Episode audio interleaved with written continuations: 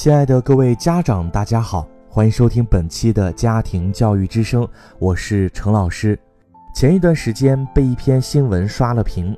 话说，一对年轻的父母带着孩子去日本旅行，在住的酒店床底下发现了一只马桶盖，本着不要白不要的占便宜的心态，把人家的马桶盖给顺走了，结果被酒店发现，最后又是写道歉信，又是把马桶盖给寄回去。这则新闻当时在网上引起了轩然大波，网友纷纷议论，这脸都丢到国外去了。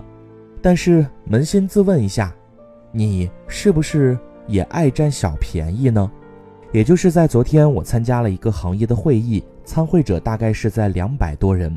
会议间隙，主办方准备了茶歇，坐在我右上方的一位年轻女子，以风卷残云之势为自己搬来了一大堆的甜点和饮品，摆满了自己的桌子，其中还有一大盘切好的水果，那是供大家食用的，被他整个人端来。大快朵颐。会议结束之后，桌面上留下了他风卷残云后的种种未吃完的食物，各种包装纸。然而人却扬长而去。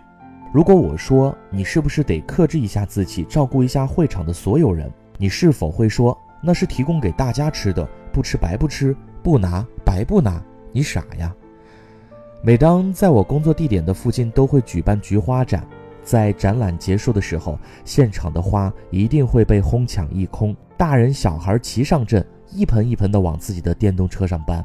每次看新闻，当出现装货物的车侧翻的时候，只要是能用上的物资，不管是吃的、喝的、用的，或者是压根儿就用不上的，一定会同样配着民众疯抢、司机无助、交警无奈的画面。如果我说不是你的东西不能拿，你是否会说反正不用花钱，不要白不要？你不要，你傻呀！说实话，每次去吃自助餐，都会对一些家长的表现瞠目结舌。他们带着小孩，充分发挥着吃自助餐的最高境界，所到之处必定是囤积无数的食物。但事实上，很多食物根本就吃不完，最后杯盘狼藉，剩下食物满桌，浪费极大。如果我说，你不会按需索取，不知道粒粒皆辛苦。你是否会说，花同样多的钱，我干嘛不多拿一些？是的，反正不要钱，不拿白不拿，不要白不要，傻子才放着便宜不沾。我们都知道，国人这种爱占便宜的标签真的是很难撕下。因为由于工作的关系，我常常跟一些好朋友在进餐，为了便利，也经常会选择自助餐。让我惊讶的是，有一些国外的朋友。呃，包括像德国人、美国人或者是日本人，他们在用餐的时候表现出来的素养，真的会让我汗颜。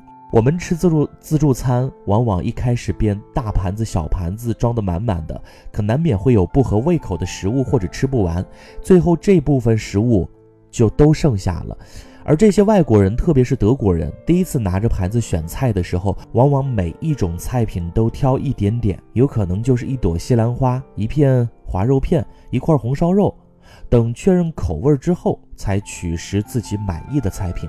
他们往往会多次取餐，但最后盘子里非常干净，甚至连辣椒等佐味的菜都吃掉。我们的父辈经历了饥荒的岁月，走过了物资极其匮乏的时代，骨子里穷怕了，潜意识里喜欢用这种方式给自己囤东西，我们也可以理解。但是我们这一代人生活在物资丰富的时代，而我们的后代更是生活在丰衣足食的环境中。你的爱占小便宜，可能是受到你父母的影响，而你的爱占小便宜，同样也会影响到你的孩子。他从你那里习得的处事方式和处事哲学，潜移默化地影响着他的一辈子，刻在他的骨子里，很难抹去。我相信。那些多拿食物的人，并不是就真的缺少这些食物；那些搬花的人，并不是家里就真的少一盆花，而是他们觉得一定要把自己的个人利益凌驾于公众利益之上。只有把公众利益占为己有，才是赚了；否则呢，就是赔了。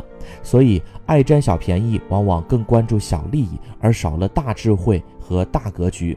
说到这儿，要给大家讲一个故事。我有一个做 HR 的朋友，在世界五百强工作。有一次在跟他的聊天中，他告诉我一件真实发生的事情：他们公司招了几个管培生，其中有一个小伙子，不管是专业技能还是综合素质都是拔尖的，但是在最后却被刷了下来。他刚开始也觉得很不理解，于是呢，就去问小伙子的部门经理。部门经理叹了一口气说：“这个小伙子确实不错，但是你知道吗？我发现他悄悄地拿走公司给客户准备的小礼品，虽然不是很值钱，但是一个容易在小利益中迷失自己的人，很难会有大智慧，在工作上也会。”很难有钻研和死磕的精神。我那个 HR 的朋友呢，总有些惜才。后来找当事人聊，希望他以后能注意一些。那位小伙子告诉他，其实也不是真的缺那点东西，而是从小就看自己的父辈这样，原生家庭的烙印就像影子一样，如影随形。我之前有个朋友做销售。有一次见我的时候，特别沾沾自喜的给我传授他是如何套取公司出差报销的。比如去哪里出差，他只需要在火车站等着对应班次的火车，问人家索要对应的火车票。那时候火车票还不是实名的，然后自己再找出各种票据，伪造出自己出差的情节。于是呢，他既不用出门，还能报销一大笔出差的费用。当然，这样小聪明肯定骗不了多时。很快，公司就发现了他的小伎俩，对他进行了开除。我知道我那朋友的家庭情况还算是可以，只是习惯于用自己的小聪明去占小便宜，最后却因小失大，再看重眼前利益，失去了大格局。这些年在教育圈工作，接触了很多韩国、美国及日本的一些朋友，也是对我有了很大很大的影响。我们都知道。欧美人哈，往往不理解为什么咱们中国人的操作规则可以写一套做一套，因为他们写出来的东西肯定都是要做的，而我们往往会跳过规定的内容。为啥？同样的薪水，我少做了几个动作，占了便宜等等啊。其实欧美的一些方法还是值得我们去借鉴的。我们都知道，随着国际化的进程，到二零四零年，当我们的孩子步入职业高峰期的时候，他们面临的不再是国内的竞争，更多的是要迎接国际化的大挑战。所以，家长们，请停止你们爱占小便宜的行为，为孩子做一个好的榜样。因为一个爱占便宜的孩子，失去了大智慧和大格局，容易被小利益迷失自己；一个爱占小便宜的。家长失去了豁达和宽广，很难引导孩子去建立健康的人际关系。